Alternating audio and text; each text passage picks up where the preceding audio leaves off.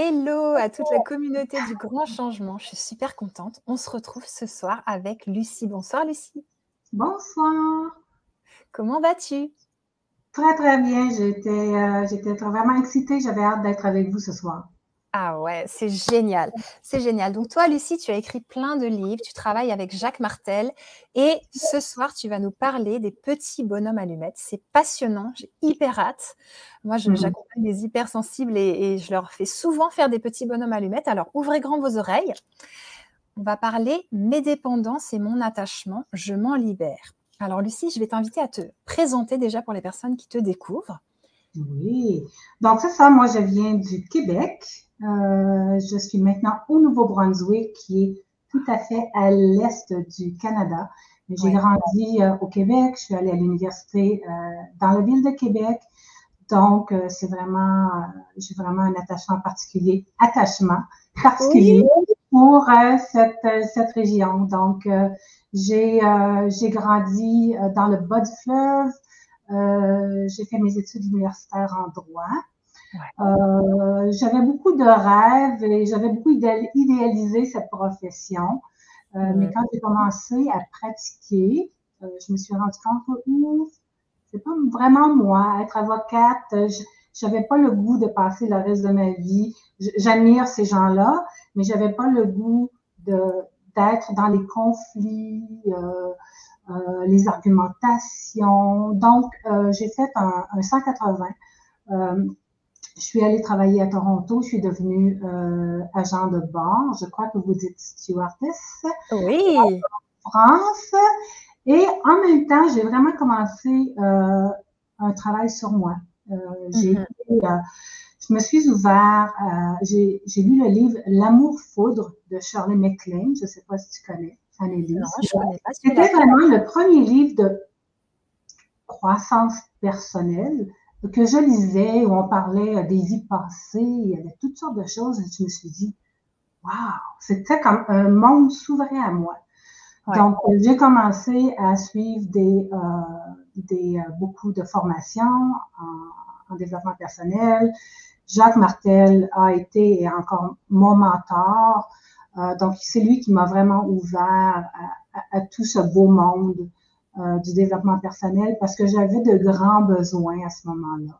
Ok. Je peux te dire, Annelise, c'est pas que j'avais des problèmes, Ouais. tu vois, j'ai grandi dans une famille, euh, euh, beaucoup d'harmonie avec mes frères, ma soeur. Sauf que moi, en tant que personne, j'étais très introvertie Mhm. Et euh, j'avais des choses à régler. Donc, moi, je te dirais que mes, mes, euh, les choses que je, qui revenaient beaucoup dans ma vie, c'était le rejet. C'est- Ça a été un peu la trame de fond de ma vie, le rejet, me sentir rejetée. Euh, beaucoup de doutes.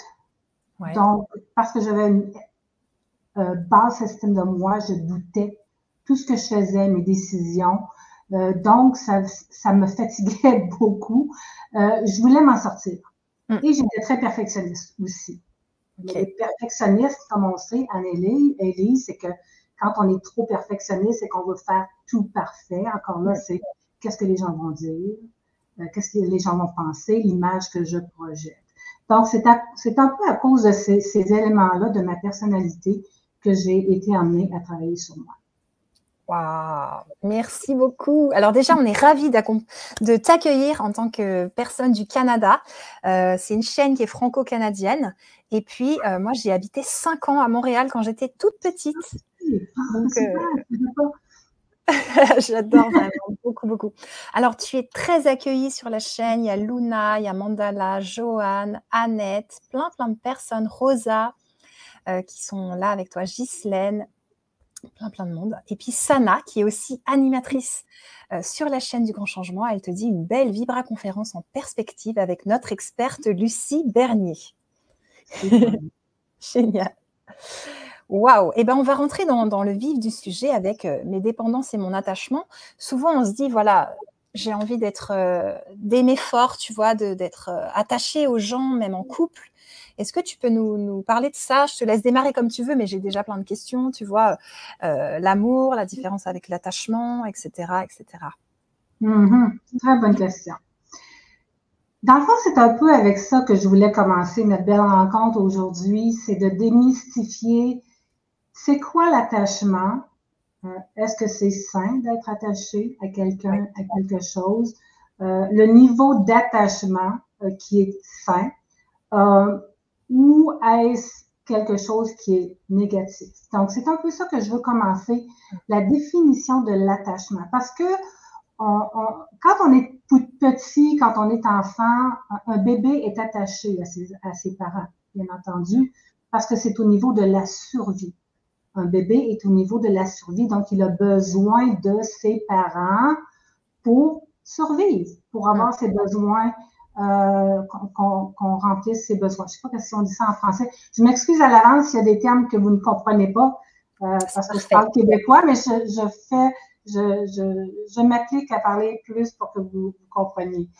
Euh, donc, pour que les, mes, besoins en tant que bébé soient remplis, c'est comme ça que je, m'identifie à mes parents. C'est comme ça qu'en grandissant, c'est un besoin à ce moment-là.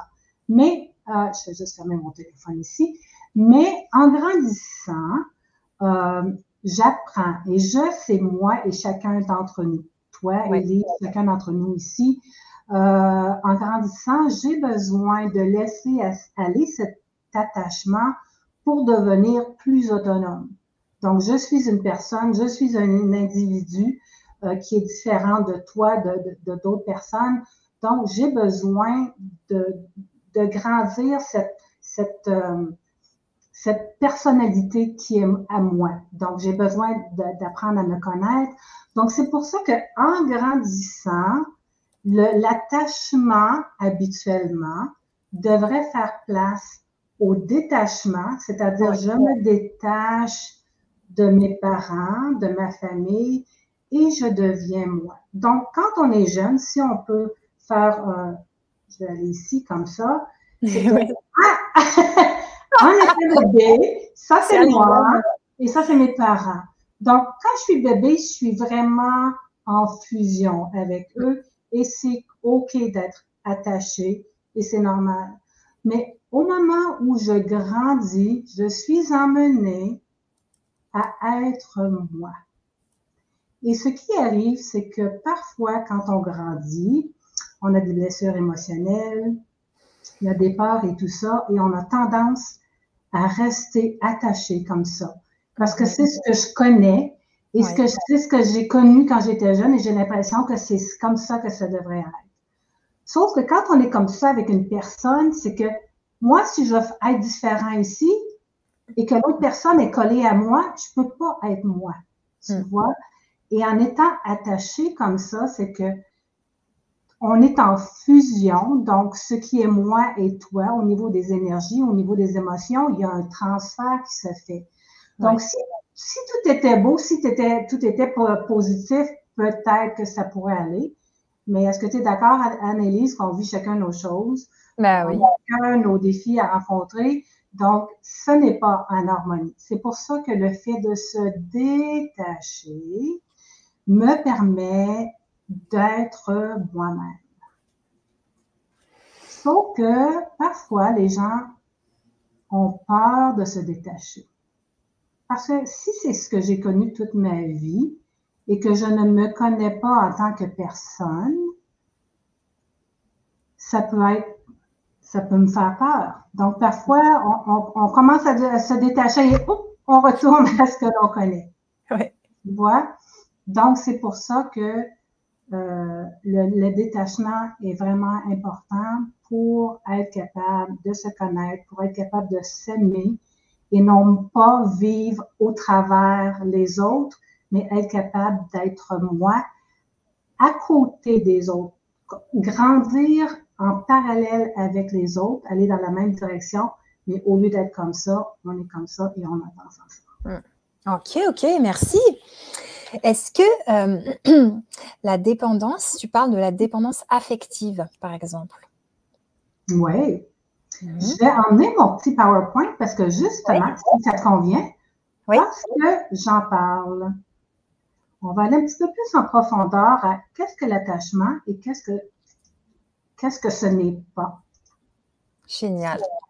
Luna, te dit que c'est passionnant. Elle est très contente. Tant mieux. Donc, moi, je vais grandir. Est-ce que tu vois bien mon écran? Parfait. Ça marche très bien. Et je suis avec toi. Donc, voilà. Donc, l'attachement émotionnel, et, ça se rapproche de la dépendance, Annelise. Je n'ai pas fait de grosses.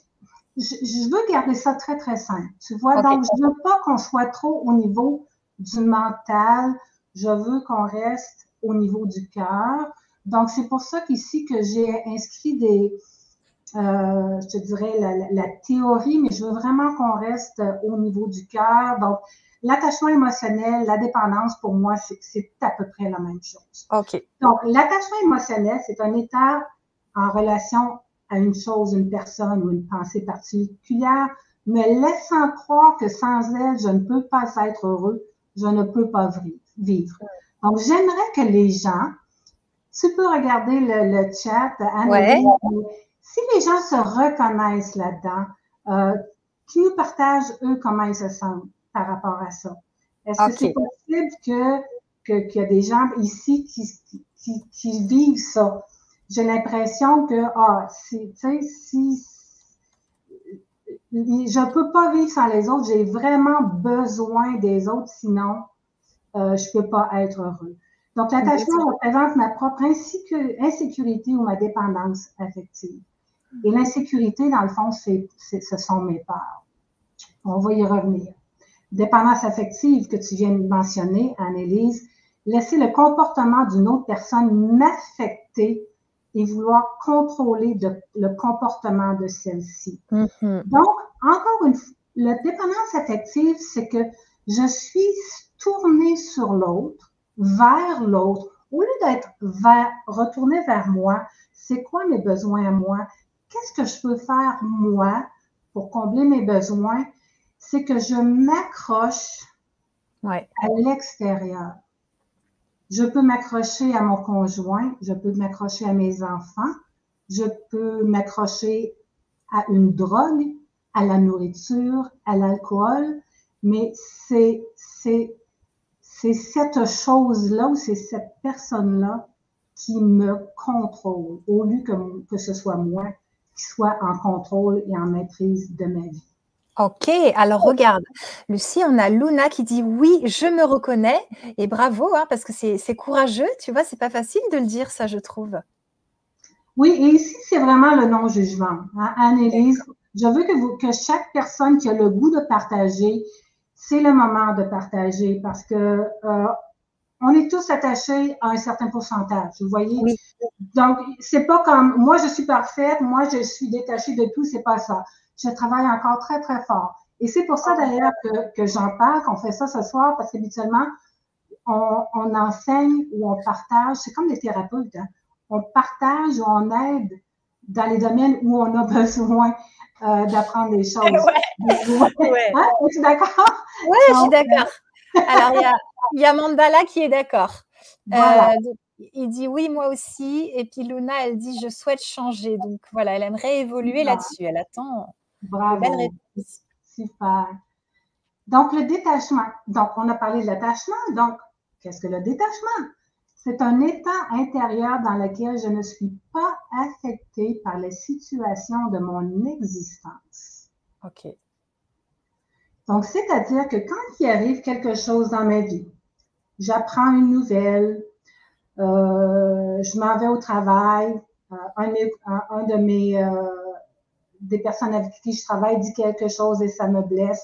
Donc ça, ce sont toutes des choses qui viennent de l'extérieur. Si je suis en réaction, si je me sens blessée, je suis attachée. Mais l'être être détaché, c'est je reçois cette information de l'extérieur et je reste centrée, je reste neutre, je reste en ouverture et en acceptation de ce que je reçois. Mm-hmm. Tu vois, ça, là, c'est vraiment là, idéal d'être en, mode détachement à 100% 24 heures sur 24. Tu vois? Donc, on veut tendre vers ça. Je suis bien consciente, puis moi aussi, que je ne le vis pas à 100% mais peut-être qu'un jour, je vais y arriver. Donc, le détachement implique de vivre ici et maintenant. Mm-hmm. Je permets à la vie de se produire j'accueille la vie au lieu de la forcer et d'essayer de la contrôler. Parce qu'un élément qui est, qui est toujours euh, présent lorsque je vis de l'attachement est le besoin de contrôler. Besoin de contrôler l'autre, besoin de contrôler ce que les autres disent, ce qu'ils font, euh, comment ils réagissent face à moi. Donc, tout le contrôle, et c'est un contrôle illusoire, on s'entend bien là, mais dès qu'il y a un désir de contrôler une situation, euh, il y a attachement. Donc, le détachement, c'est un état de saine neutralité. Et Gilles Richard dit ici, le détachement, c'est accepter de composer avec ce que la vie, la vie met sur mon chemin, sachant que c'est pour mon bien. Mhm.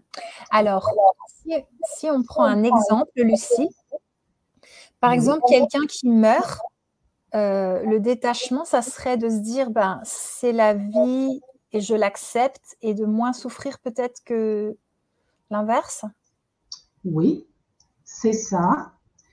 Et l'autre, euh, ce qui entre aussi en, ligne de compte, quand quelqu'un meurt, moi je dis quand quelqu'un part, donc quand quelqu'un part de ce monde physique, c'est que on a l'impression d'avoir perdu quelqu'un. Oui. Qu'on ne reverra jamais. Donc, on est, notre attention est sur la personne extérieure que je, peux arrêter de partager. J'y reviendrai, comme ça je vais te voir. Ouais, cool. C'est super. super. Ici. Maintenant que j'ai appris comment ça fonctionne, bravo. Ah ouais, bravo, bravo. Quand quelqu'un part, c'est ça. C'est que je regarde, le corps physique n'est plus là. J'ai l'impression que j'ai perdu quelqu'un. Oui. Mais L'important, c'est que si je vais voir à l'intérieur de moi, c'est que la personne physique, le corps physique n'est plus là, mm. mais l'amour que j'ai pour cette personne-là est toujours présent. Oui.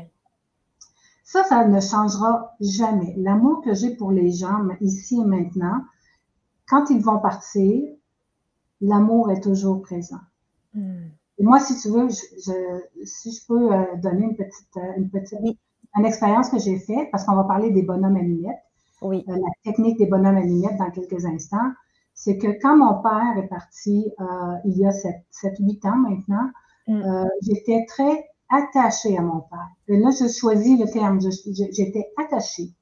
Et la raison pourquoi j'étais attachée à lui, c'est que mon père est un, est, est un homme, parce que l'âme qu'il est existe toujours, est un, est, un, un, hypersensible et je suis une hypersensible. Oui. tu mets deux hypersensibles ensemble, hein, Anne-Élise? Oui, super. Est-ce que tu penses qu'on s'est dit vraiment je t'aime beaucoup de fois dans notre vie? Non. Hmm, pas vraiment. Parce que parce qu'on est tellement sensible, c'est comme on a toujours gardé une carapace hmm. parce que à cause de cette sensibilité-là qui était, qui était présente. Et quand mon père est parti, hmm. euh, j'ai été euh, dévastée. Oui. Euh, j'avais de la peine, de la peine, de la peine, et je me disais comment je vais faire pour, pour continuer? J'étais, ça m'a vraiment bouleversée et j'ai décidé de faire la technique des bonhommes à lunettes que vous allez peut-être, certains d'entre vous la connaissez. Oui. Déjà, il y a peut-être des gens qui ne la connaissent pas. Et quand j'ai fait la technique des bonhommes à lunettes, j'ai dit je vais la faire aussi longtemps qu'il me reste des émotions, qu'il me reste de petites tristesses par rapport au départ de mon père. Oui. Donc, j'ai fait l'exercice de la technique avec moi et mon père une fois par jour pendant sept jours. Et je ne savais pas combien de temps ça allait prendre, mais après sept jours, j'ai mm-hmm. pu faire la technique avec moi, mon père qui était décédé. Et il n'y avait plus aucune tristesse et tout ce qu'il y avait, c'était de l'amour. Wow. Sept jours sept jours. Hmm. Ça aurait pu prendre plus longtemps. C'est pas moi qui ai décidé. J'ai dit, ça va prendre le temps que ça, que ça va prendre. Mais ce que je veux expliquer, là, c'est que quelqu'un part comme ça, on n'est pas obligé d'avoir de la peine pendant un mois, dix mois, dix années. Tu sais, il y a des gens qui disent, je ne m'en remettrai jamais. Oui. Le je ne m'en remettrai jamais, c'est que je suis tellement attachée à cette personne-là que mm-hmm. je ne jamais la laisser aller. C'est ça que ça veut dire. Hmm. Moi, ce que je dis, et c'est OK, c'est humain. On, se comprend, là, c'est humain. Mais moi, mon expérience, c'est que j'ai pu en sept jours euh, enlever cet attachement-là que j'avais avec mon père, qui s'est transformé, qui a fait la place à tout l'amour que j'ai pour lui et que l'amour qu'il a pour moi. Wow. Donc, ça ne veut pas dire que parce que ça m'a pris juste ce jour, j'aimais moins. Mon père. Mais tu vois, c'est juste pour dire, c'est vraiment la différence, l'attachement, l'amour. L'amour est toujours présent. Ouais, merci. Justement, regarde, Annette, elle, elle, nous dit Je suis dévastée par le départ de mon fils unique. Qu'est-ce que tu pourrais, tu vois, lui, lui dire? Comment elle pourrait commencer? Parce que c'est son fils et accepter la mort, c'est, ça, ça, vient par la suite. C'est dur. Il y a des étapes. Il y a des étapes, mais l'acceptation, c'est important de comprendre. Accepter ne veut pas dire être d'accord avec ce qui se passe. Ouais. Accepter ne veut pas dire je suis contente de ce qui se passe. Ça ne dit, ce n'est pas ça du tout. Accepter au niveau du cœur, et on ne parle pas au niveau de la tête aussi, parce qu'il y a deux niveaux. Hein. Hmm. C'est un peu comme le pardon. Le pardon, oh, je lui ai pardonné mais je lui en veux encore. Tu vois? Le vrai pardon se fait au niveau du cœur. Ouais. La même chose pour l'acceptation. Et je comprends, c'est un processus. Euh, cependant, je sais que. C'est quoi le nom de la dame? Annette. Annette. Annette, je sais que euh, si tu prends le temps de faire la technique des bonhommes allumettes, que je vais mhm. expliquer, peut-être que tu la connais déjà, que cela va t'aider beaucoup à, à, dénouer cet attachement que tu as avec euh, ton fils qui est normal. Oui. Et ça va laisser place à une, une guérison au niveau de ton cœur et ça va te permettre de vraiment sentir encore sa présence et l'amour que vous aviez pour l'un et l'autre et que vous avez encore et qui sera toujours là. Mm-hmm. Mais c'est sûr que ça, ça, demande un effort. Je, je, je, je le comprends, j'ai passé par là avec mon fils, mais avec mon père. Mais si on se donne, si on prend le temps de le faire, que je me fais confiance, et dans ce cas-là, quand c'est des, moi, euh, ce que je, suggère aux gens, quand c'est des situations qui sont vraiment euh, très émotives, vous pouvez faire la technique avec quelqu'un. Soyez, soyez accompagné. Si vous avez euh, une bonne amie, quelqu'un dans votre famille avec lequel vous, vous vous sentez proche, faites la technique et soyez supporté par quelqu'un.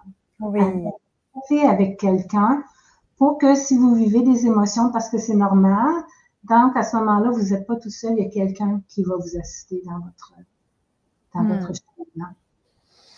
Merci Lucie, c'est précieux ça que tu t'entoures Annette et que tu sois pas seule dans, dans ce moment. Ouais. Hmm, hmm. Merci. Donc, euh, on retourne à mon petit. Euh, oui!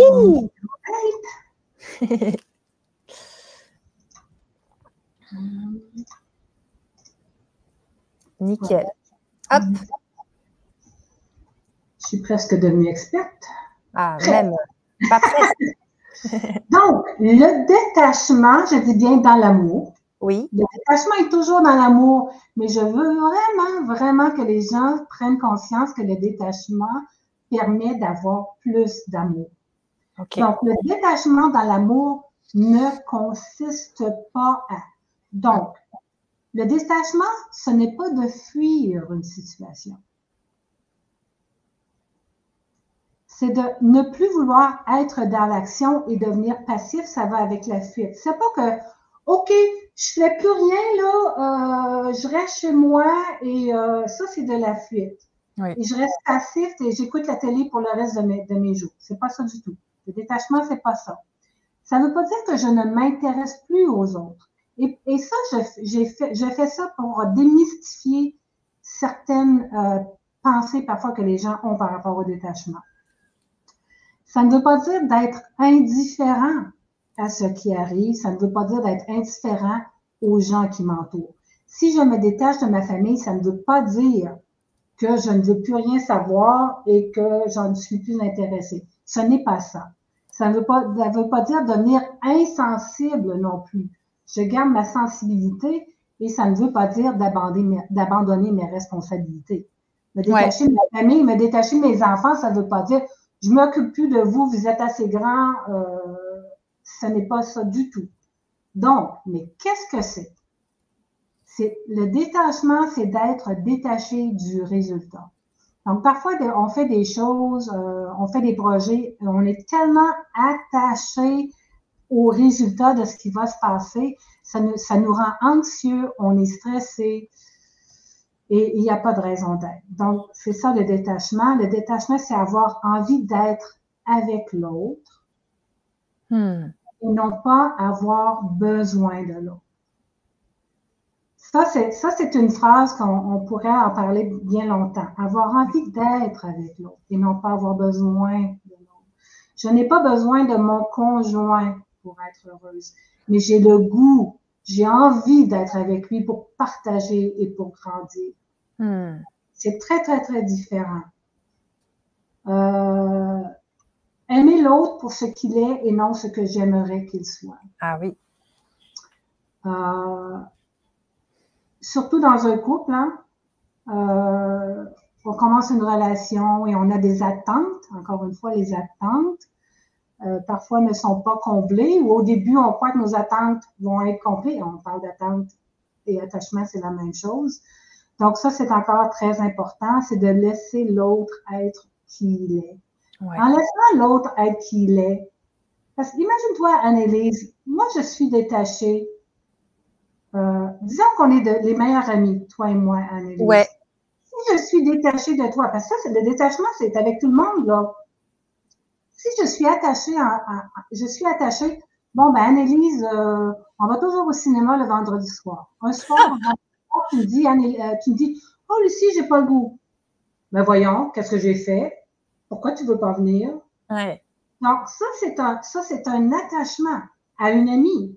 Donc, je m'attends, je suis tellement habituée que le vendredi soir, on est au cinéma. Si tu me dis non, tu me dis, oh, ce soir, j'ai pas le goût. Si je suis attachée, je vais le prendre personnel. OK.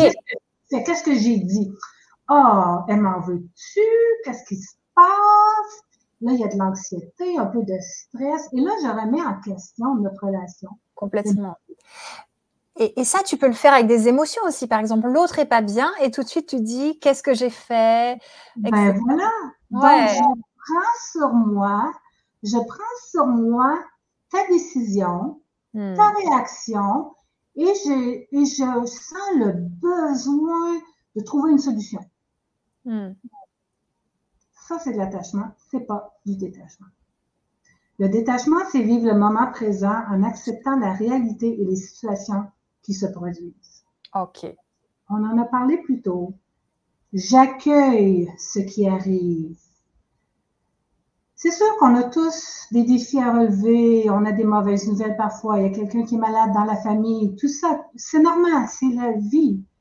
Mais j'ai le choix d'être en réaction, donc en résistance face, que, face à ce qui, à ce qui, ce qui apparaît dans ma vie, ou je peux être comme l'eau d'une rivière.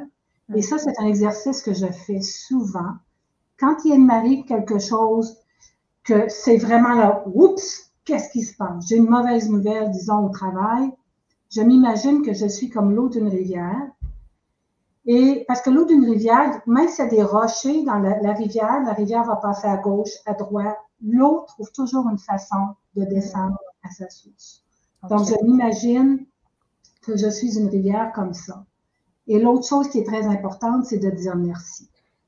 Je ne sais pas pourquoi ça arrive. Ça ne fait pas mon affaire que ça arrive, mais je dis merci. Parce que j'ai quelque chose à comprendre là-dedans. Donc, je donne des petits trucs comme ça euh, pour aider aussi dans la vie tous les jours. Parce que ça, c'est un beau concept, le détachement, mais dans la vie tous les jours, je fais quoi avec ça? Le détachement, détachement c'est rester ouvert à ce qui arrive, peu importe le résultat. Et le plus important, c'est apprendre à m'aimer. Mm. Donc, s'aimer, ça serait quand l'autre a des émotions, par exemple en couple, de se dire, ben, ok, je ne me remets pas en cause moi, mais plutôt je, ben, j'accepte que l'autre a des émotions, même s'il n'est pas très bien. Et C'est ça qui serait pas de l'attachement, qui serait plus de la confiance et de l'amour. Voilà.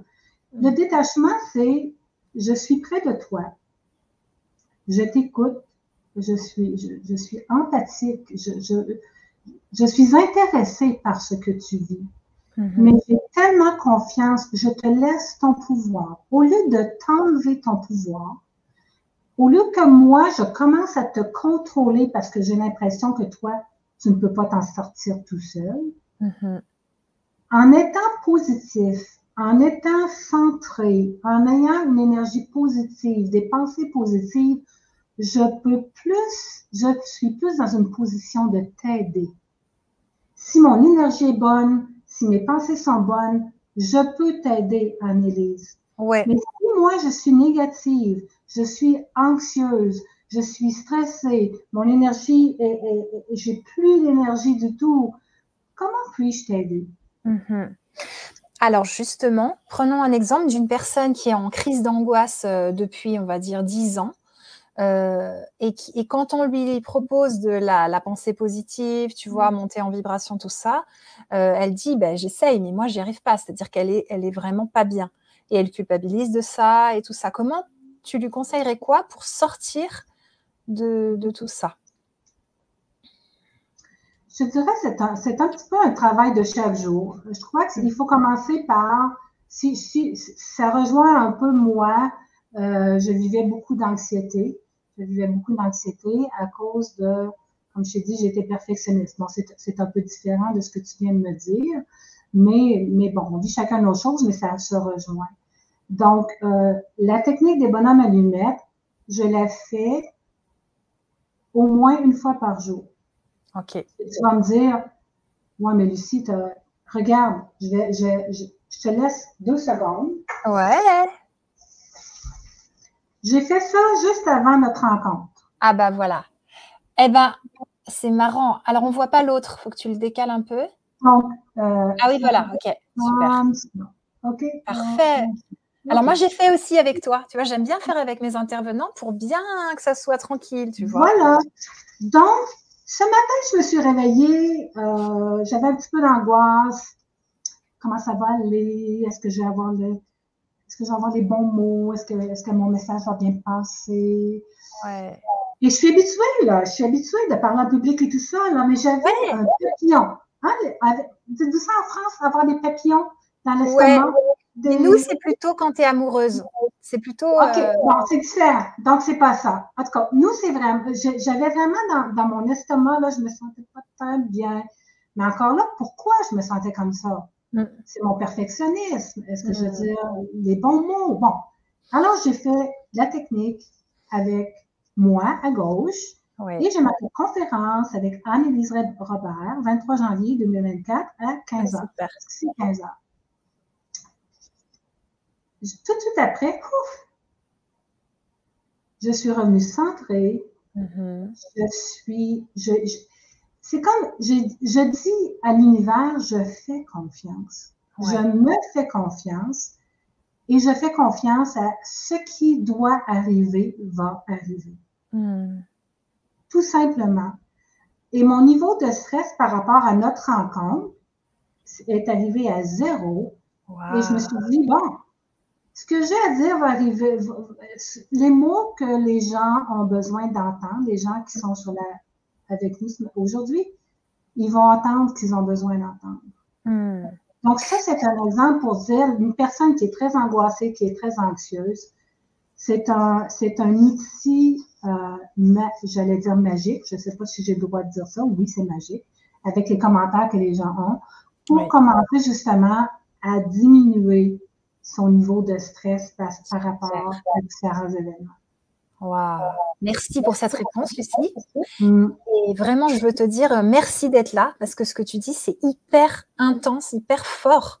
Moi, je sais que je vais réécouter la conférence et je vous invite à la réécouter parce que c'est vraiment des choses qui changent vos vies dans vos couples, dans vos familles, avec vos enfants, vos parents, vos amis, vos collègues. Enfin, c'est énorme. Donc, euh, merci. Ben, ça me fait plaisir. Mm. Donc, on retourne à notre petit PowerPoint. C'est génial, hein? J'aime, j'aime le, flow, j'aime. J'espère. Je regarde un petit peu le chat aussi. Ouais. Donc, je suis inscrite. Je suis rendue une pro maintenant. Mais ouais, non, mais clairement. Super. On y est. Donc, euh, ici, on en a parlé tout à l'heure. On, Donc, l'attachement m'amène à contrôler l'autre à cause de mes peurs. Donc, j'ai peur de perdre l'autre, euh, j'ai peur d'une séparation, dans le fond, j'ai peur de la solitude, j'ai peur d'être rejeté, j'ai peur du manque et tout ça. Donc, les, les raisons que je me donne pour contrôler, contrôler l'autre, c'est parce que je l'aime. Oui. Que ce soit un conjoint, ça peut être mes enfants aussi, là. Je l'aime, donc j'ai le droit de m'en faire pour l'autre personne. Hmm. J'essaie seulement d'aider. Je sais mieux que quiconque comment les choses doivent se dérouler et comment les, les gens doivent se comporter. Alors, je contrôle, je veux que, je veux que vous, que ça aille comme ça, comme ça et comme ça, parce que moi, et j'ai raison et eux ont tort. Et ça, c'est des raisons qu'on se donne pour continuer à contrôler les autres les situations et tout ça. Pour arrêter ma douleur intérieure, parce que c'est plus facile d'être en contrôle que de laisser aller et d'aller voir dans mon cœur qu'est-ce qui se passe vraiment. Et je ne suis pas capable, c'est juste ça, parce que je ne suis pas capable de lire, euh, parce que c'est ainsi que j'ai toujours fait les choses. C'est la seule chose que je sais depuis que je suis toute jeune, j'ai toujours contrôlé. Alors, je continue à le faire. Je ne sais pas, je sais pas quoi, quoi faire d'autre de toute façon. Donc, je suis dans ma zone de confort. Pourquoi, pourquoi je contrôle? Eh bien, c'est parce que j'ai peur. Parce que si j'étais bien avec moi-même, si je n'avais aucune peur, je serais moi, je te laisserais, Anne-Élise, faire ce que tu veux, enfant, euh, tous les gens autour de moi, je les laisserais vivre. Donc, pourquoi je veux contrôler? Alors, c'est les six peurs fondamentales qui sont la peur de la mort, de la maladie, de vieillir, la peur de la pauvreté, de la critique et perdre l'amour de quelqu'un qui est probablement le plus important dans bien des gens. Et même, j'invite les gens dans le chat à dire, selon vous, qu'est-ce qui vous, qu'est-ce qui vous apparaît pour vous? Euh, quelle est la part qui, euh, qui est la plus proéminente? Est-ce qu'on sait comme ça? Oui, tout à fait. La, plus, grande, la plus grande part pour vous. Encore là, il n'y a pas de jugement, mais c'est le fun de voir un peu comment les gens se, se, positionnent par rapport à ça. Et le mhm. fait de l'identifier, je peux le changer. Si je ne l'identifie pas, je ne peux pas le changer. Donc, tout ça, c'est pour amener plus de conscience. Alors, la solution à ma part est de m'attirer dans ma vie l'objet de ma part. Je peux ainsi arrêter d'avoir peur. Donc, si moi, j'ai peur euh, je m'en vais en vélo et j'ai peur de tomber en vélo, qu'est-ce, qui, qu'est-ce que je vais m'attirer? Une tomber en vélo. L'objet de ma c'est de tomber en vélo. Alors, une fois que j'ai tombé en vélo, je suis plus stressée parce que c'est arrivé. Donc, ça, c'est une clé de très, d'être très conscient de, de quoi j'ai peur. Ouais. Parce que je risque de me l'attirer dans ma vie. Ok, alors attends, si par exemple tu as, une peur d'être trompé, par exemple, donc tu, l'as, tu as remarqué que tu as cette peur, c'est là qu'on va faire les petits bonhommes pour euh, l'apaiser, parce que si tu la verbalises pas alors que tu l'as dans le cœur et la tête, euh, elle est là quand même. Elle est présente. Ce que j'ai, et, et, je vais en parler dans peut-être quelques minutes, ce, ce qui m'habite, mes pensées, mes émotions, euh, font partie de moi, font partie. On a tous un corps énergétique. On appelle ça une aura. Et je porte en moi toutes ces peurs. Alors, j'aimais. Je vais. Voilà. voilà. Donc, je suis allée trois en, devant, on pourra revenir. Donc, imaginez que vous, là, chacun d'entre nous, c'est le bateau qui est au-dessus de l'eau, là. Ouais. Et moi, j'ai toutes ces peurs, j'ai toutes ces pensées négatives envers les autres et envers moi-même. Je suis pas assez bonne, je ne sais pas si je peux réussir, et tout ça. Tout, le long, toutes les conversations avec nous-mêmes qu'on a qui sont négatives, je porte tout ça en moi. Donc, tu parles de la peur de tromper. Ouais. J'aimais, j'aimais, j'aimais ça à tous les gens qui m'entourent.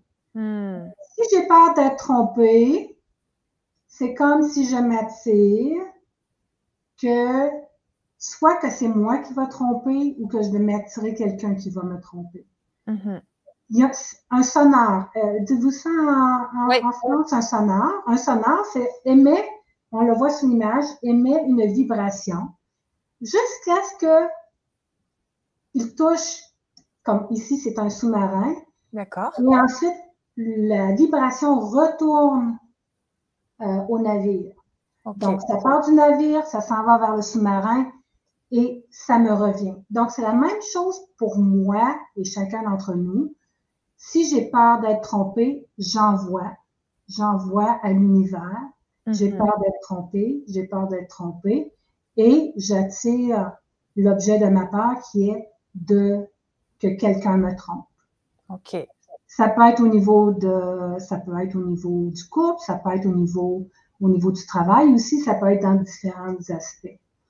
Donc, pourquoi j'ai peur d'être trompée? C'est que probablement que quand j'étais jeune, quelqu'un m'a trompé. Alors, c'est pour ça qu'on arrive ici, j'attire, je deviens ou je projette ce que je n'ai pas accepté entre 0 et 12 ans. Ça, c'est une clé. Je vous invite à l'écrire ou à prendre une photo. C'est une clé. J'attire, je deviens, je projette ce que je n'ai pas accepté entre 0 et 12 ans. Donc, si j'ai l'impression, quand j'étais jeune, parce que tu m'as parlé d'être trompée, ouais. étant enfant, on m'a trompée. Et ça, ça peut être, il y a différents niveaux, hein. C'est pas juste tromper euh, euh, sexuellement, euh, coucher, avoir une aventure avec quelqu'un d'autre. Il faut mm-hmm. voir pour chaque personne qu'est-ce que ça veut dire être trompé. Euh, donc, je vais m'attirer, si j'ai vécu ça quand j'étais jeune, en, en grandissant, soit que c'est moi qui va tromper quelqu'un, que je vais attirer quelqu'un qui va me tromper, ou que je vais projeter ça. Je vais projeter que je suis une personne euh, qui, qui, trompe les autres. La même chose, on parlait de la part de la critique, c'était une des six parts fondamentales. Si quand j'étais enfant, j'ai été beaucoup critiquée et ça m'a affectée. Encore là, c'est est-ce que j'ai été affectée? Est-ce que j'ai une blessure émotive par rapport au fait d'être critiqué? Parce qu'un enfant peut être critiqué, ils vont dire Voyons, qu'est-ce qui se passe, papa, maman, voyons. Tu sais, ça va couler comme sur le dos d'un canard. Mais un autre enfant, la sensibilité est différente, va dire, mais va le prendre négativement comme étant, voyons, papa me critique tout le temps, papa, papa ne m'aime pas. Ouais. Et donc, au niveau de l'amour, il y a une blessure, et c'est à ce moment-là que ça va s'ancrer à l'intérieur de moi. Donc, si j'ai une blessure par rapport à la critique, en grandissant, j'attire, je deviens, je projette ce que je n'ai pas accepté entre 0 et 12 ans. Donc, c'est-à-dire que moi, le navire, les, les ondes que le navire envoie dans l'eau, c'est j'ai peur de la critique, j'ai peur de la critique, j'ai peur de la critique, j'ai peur de la critique. Et le sous-marin, c'est la critique. Donc, je vais m'attirer un patron. Donc, le sous-marin, c'est mon patron qui me critique toujours parce que le patron dit, je vais te prouver que tu as raison, je vais te critiquer. Et ça, ça qui retourne à la personne. Hmm. Donc, j'aimais consciemment ou inconsciemment. Et je te dirais, la majorité du temps, c'est inconscient. C'est pour ça que la technique des bonhommes à lunettes est si efficace, c'est que la technique euh, fonctionne, travaille au niveau conscient et au niveau inconscient. Et c'est pour ça que dans notre vie, je peux arrêter de partager vu que je parle. Ouais. Euh, où es-tu rendu? il faut que je vois le. Je sais pas. OK. C'est en haut. OK. Donc, c'est pour ça que euh, euh, les schémas dans nos vies, euh, les scénarios que l'on revit constamment, bon, je m'attire un, tel type de patron, je m'attire, je m'attire tel type de conjoint, conjointe, je m'attire, je m'attire toujours le même type de personne, c'est de là C'est que j'ai une blessure par rapport à la critique. Moi, c'était, je t'ai dit, c'était le rejet. Oui. Moi, ce que j'ai vécu, euh, c'est que quand je suis née, donc je suis la quatrième, quatre enfants, j'étais la plus jeune. Il y avait deux garçons et ma soeur était la plus vieille. Quand je suis née, euh, le frère juste avant moi, c'est comme si j'ai pris sa place. Ah. Donc, moi, j'ai senti, j'ai senti le rejet que lui, que, que lui m'a envoyé vers moi et que moi, j'ai capté. Alors, je suis responsable. C'est pas la faute de mon frère. Mm-hmm. C'est moi qui a pris ça sur moi. OK, je me suis sentie rejetée. Donc, toute ma vie, aller jusqu'à l'âge, jusqu'à ce que je commence à faire du développement personnel, jusqu'à l'âge de 23 ans, je me suis attirée des situations où, où j'ai été rejetée. Euh, le, le, premier garçon avec qui euh, j'ai euh, eu, euh, j'ai été en relation m'a laissé. Mais moi, il m'a pas laissé, il m'a pas abandonné, je me suis sentie rejetée. OK. Même moi, j'ai commencé à rejeter les autres, à rejeter le travail, les emplois que j'avais. Donc, tu vois, le rejet, je me l'attirais, je le suis devenue, c'était tellement présent jusqu'à ce que je découvre que d'où ça vient, pourquoi je, d'où venait ma blessure. Et j'ai commencé à travailler, j'ai fait des bonhommes à lunettes. Et je te dirais que maintenant, 90% Il m'en reste encore, oui, mais à 90% cette notion de rejet est intégrée. OK. Donc, ça me donne beaucoup plus de liberté, tu vois, et, c'est merveilleux. Sinon, j'aurais répété toute ma vie ce rejet. Complètement. Alors, tu vas nous expliquer euh, si c'est euh, Lucie Bernier euh, accueillie et Lucie Bernier rejetée que tu coupes dans le bonhomme à allumette. C'est ça? Oui, c'est ça, oui. OK. OK. bonhomme à gauche, c'est moi, ce que je veux, et le bonhomme à droite, c'est Lucie Bernier avec ce que je veux changer. Donc, tu l'as, dit parfaitement. Tu, regardes rejeter, c'est quoi l'inverse? C'est quoi l'opposé de rejeter? C'est oui, accueilli. Euh, OK. Donc, à gauche, à hmm. gauche, c'est accueilli. Oui. Et à, droite, c'est rejeté. OK. Alors là, on a des gens qui nous ont dit leur peur. Donc, Joanne, c'est la critique. Euh, Florence, malade. Euh, Soleil, il a peur de la critique et de perdre l'amour de quelqu'un. Annette, elle a peur de, de vieillir et elle a vu ses parents se dégrader. Mm-hmm. Voilà. Super. Comme on dit, me dit, hein, le fait de le fait de l'identifier et de l'accepter va faire que ça va se transformer. Ok. Alors là, on avance dans la conférence et j'aimerais bien que tu nous parles des deux ateliers, que tu nous racontes ce qui va se passer. Et je mets le lien. Donc, euh, ben voilà. Euh, j'aime beaucoup faire ces ateliers-là euh, parce que c'est vraiment un, atelier interactif. Est-ce que tu veux que je, je je passe sur la technique rapidement ou y va directement euh, à tes ateliers? Alors, euh, comme tu as envie, c'est peut-être illustrer un petit peu pour les gens qui ne connaissent pas du tout, mais il y a deux ateliers. Oui, je vais faire dans le fond, euh, je vais juste faire. Attends un petit peu. Où est-ce que je suis allée? Alors, tu veux remettre le partage? Oui. Alors, ça y est, là, il y est. OK, un petit peu tu bouges dessus, ça devrait marcher. Ah, ok. Là, je partage avec toi? Ouais, alors il est partagé à l'écran, mais il faut juste que tu... Je vais juste faire, dans le fond, je vais juste aller aux, étapes, ce que, visuellement, qu'est-ce qu'on fait. D'accord. Pour les gens qui, parce que je sais qu'il y en a qui ont déjà, qui savent déjà la technique, mais pour ceux que c'est la première fois, dans le fond, mm-hmm.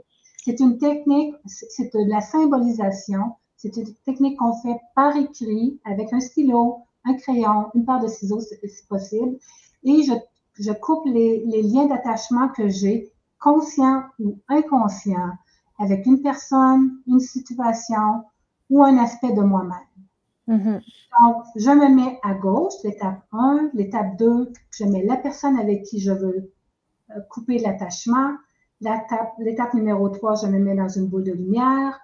L'étape 4, je mets l'autre personne dans une boule de lumière. L'étape 5, c'est de la situation complète. L'étape 6, c'est que je, je, je, je, dessine les sept lignes qui représentent les sept chakras majeurs et je coupe avec un des ciseaux le papier. Donc, mm-hmm. ça, c'est pour une personne. Et ici, vous voyez, au lieu d'une personne à droite, à l'étape 2, c'est un carré, donc c'est une situation. Donc, on peut faire ça aussi avec une situation. Donc, juste pour donner euh, une petite idée. Donc, pendant euh, les ateliers, on va faire justement interactif. Donc, on va prendre des situations. Je fais l'exercice ici. Vous le faites à la maison en même temps. Vous allez être capable de poser les questions euh, sur tous les aspects. Vous, allez être capable de partager ce que vous vivez. Pour les gens qui le veulent, c'est tout, tout ça est volontaire, mais c'est une belle opportunité d'aller plus. Pour les gens qui ne connaissent pas la technique, d'apprendre à faire la technique correctement parce qu'il y a cinq principes très, très, très importants à suivre pour, que, pour le faire correctement et qu'elle soit hyper efficace. Et il y a sept étapes à suivre. Donc, on va aller plus en profondeur sur ces cinq principes et les sept étapes. Et par la suite, ensemble, on va faire des exercices pour aller un peu plus en profondeur. Et c'est, vraiment, vraiment génial. Cool. Alors, les ateliers, ils seront donc euh, le 20 février et le 13 mars à 19h, heure de France. Et euh, ils sont en replay après. Vous pouvez les, vous les procurer par la suite à tout moment, dans un an, dans deux ans, quand vous voyez cette conférence. Et donc, ils seront enregistrés aussi pour les personnes qui veulent les regarder par la suite et apprendre. Donc, ça, c'est cool. Le lien, je vous le mets dans le chat. Vous pouvez cliquer dessus et vous procurer vos ateliers. Et euh, donc, il faut juste du papier et, un stylo, c'est ça? Oui, si vous avez des ciseaux, ça va. Si vous n'en avez pas, c'est OK aussi. OK. Super. Eh bien, parfait. Alors, on peut reprendre euh, où, est où tu en étais de tout ce que tu nous transmets. OK. Donc, euh, il nous reste combien de temps? C'est juste que j'ai un petit peu perdu la notion du temps. Donc, ouais, là, il nous reste peut-être une demi-heure à peu près? OK, parfait. Cool. Donc, euh, je vais retourner euh, où on en était. Je vais juste aller voir avant que. On pourra revenir sur les étapes si tu le désires. Là, je fais juste un petit peu marche arrière. Oui. OK. Ici.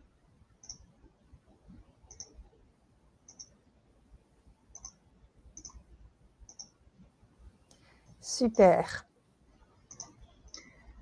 Donc, on en a parlé, mes peurs proviennent de mes blessures émotionnelles engendrées par certaines expériences vécues et c'est souvent entre l'âge de 0 et 12 ans que, que ces blessures-là se, se cristallisent à l'intérieur de nous et je garde, je, chacun d'entre nous, je porte ces blessures émotionnelles, conscientes ou inconscientes, que je projette au monde et c'est pour ça que j'attire des choses dans ma vie parce que j'ai besoin de prendre conscience que il y avait quand même de l'amour dans ces expériences difficiles. Hmm. La ligne, c'est de remettre de l'amour dans les situations. Que ce que j'ai vécu plus jeune, euh, je n'ai pas vu que l'amour était présent, mais d'apprendre la leçon qu'il y avait à en tirer et remettre dans l'amour, de l'amour dans la situation. C'est pour ça que ça dit ici, les blessures émotionnelles proviennent souvent d'une interprétation d'un manque d'amour. OK. Si je suis en réaction, c'est-à-dire dans ma vie de tous les jours, que je juge, que je juge parce que je ne comprends pas pourquoi ça m'arrive, ou que je me sens blessée, il y a une non-acceptation de la situation et cela s'imprègne dans ma mémoire émotive. Hmm.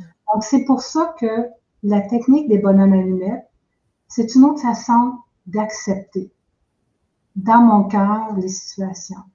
Tout comme j'ai dit un peu plus tôt, je crois, merci. Merci, c'est une belle façon de rester ouvert à ce qui se passe et de dire, je ne comprends pas avec ma tête, mais je reste ouvert avec mon cœur pour apprendre les leçons, la leçon de vie que j'ai besoin d'apprendre, tout simplement. Mes blessures émotionnelles sont enregistrées dans mon cœur sous forme de rejet, d'abandon, de trahison, de colère, d'incompréhension, de tristesse, de déception, d'humiliation, d'injustice, d'un sentiment d'impuissance, etc. Donc ça, c'est un extrait du livre de Jacques, justement, Le pouvoir des mots qui me libèrent. Donc, toutes ces, toutes ces émotions restent, sont cristallisées à l'intérieur de moi. Et si je ne fais rien, et s'ils continuent à grandir avec le temps, c'est ces émotions-là qui, à un moment donné, peuvent ouvrir la porte à une maladie. Hmm. Alors, en travaillant sur ces émotions-là, on fait, je fais, je, chacun d'entre nous, je fais de la prévention. Je travaille sur ma santé émotionnelle, donc je travaille en même temps sur ma, ma santé physique, parce que les deux vont de pair. Donc, on en a parlé tout à l'heure, j'attire, je deviens, je projette. Est-ce que c'est clair pour toi, cette image-là, que j'envoie des ondes, j'envoie dans mon énergie aux gens que qui m'entourent les peurs que j'ai, les blessures que j'ai, et les autres réagissent à ce, à ce que moi j'envoie? Tout à fait, oui. Tu vois, quand je fais la, la, la, technique des bonhommes allumettes, je ne travaille jamais sur l'autre personne. Oui. Je travaille sur les messages que moi, j'aimais. Hmm. Et si j'arrête d'émettre ma part de la critique, par exemple, qu'est-ce qui va arriver? Ouais. Ah, ah! voilà. Donc, je peux seulement changer ce que j'ai accepté dans mon cœur. La flèche et le cœur, pas accepté avec ma tête, pas hmm. comprendre avec ma tête, accepté dans mon cœur. Alors, si on prend un exemple ici, prenons une personne qui a une maladie, qui voit quasiment plus, donc qui est devenue presque aveugle.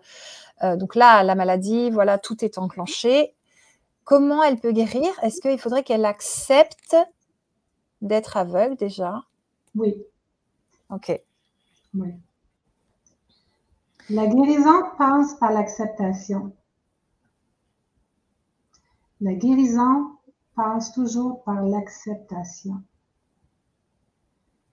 Dans mon cœur, j'accepte ne veut pas dire je suis d'accord à être mm. aveugle. C'est que j'ai une prise de conscience à faire par rapport au fait d'être aveugle. D'accord. Les yeux servent à voir. Quelles sont, quelles sont les situations que je trouve tellement difficile à vivre, où j'ai une grande blessure, qu'un jour j'ai décidé de, de ne plus voir? Je comprends. Donc, c'est pour ça que toute guérison émotionnelle, physique, euh, passe par l'acceptation. Mais l'acceptation, ça peut se faire à différents niveaux. Hein. Il y a des gens euh, ici, euh, on a un endroit où on peut aller faire des pèlerinages à Québec, Saint-Anne-de-Beaupré. Et il y a des gens qui, sont, qui, ont, vécu une guérison physique en allant à Saint-Anne-de-Beaupré. Jacques Martel, dans son livre Les cinq étapes pour parvenir à la guérison, explique ça. Oui. Il y a l'ouverture, la connaissance, mais il y a toujours l'acceptation l'acceptation à, un niveau supérieur. Donc, tout est possible.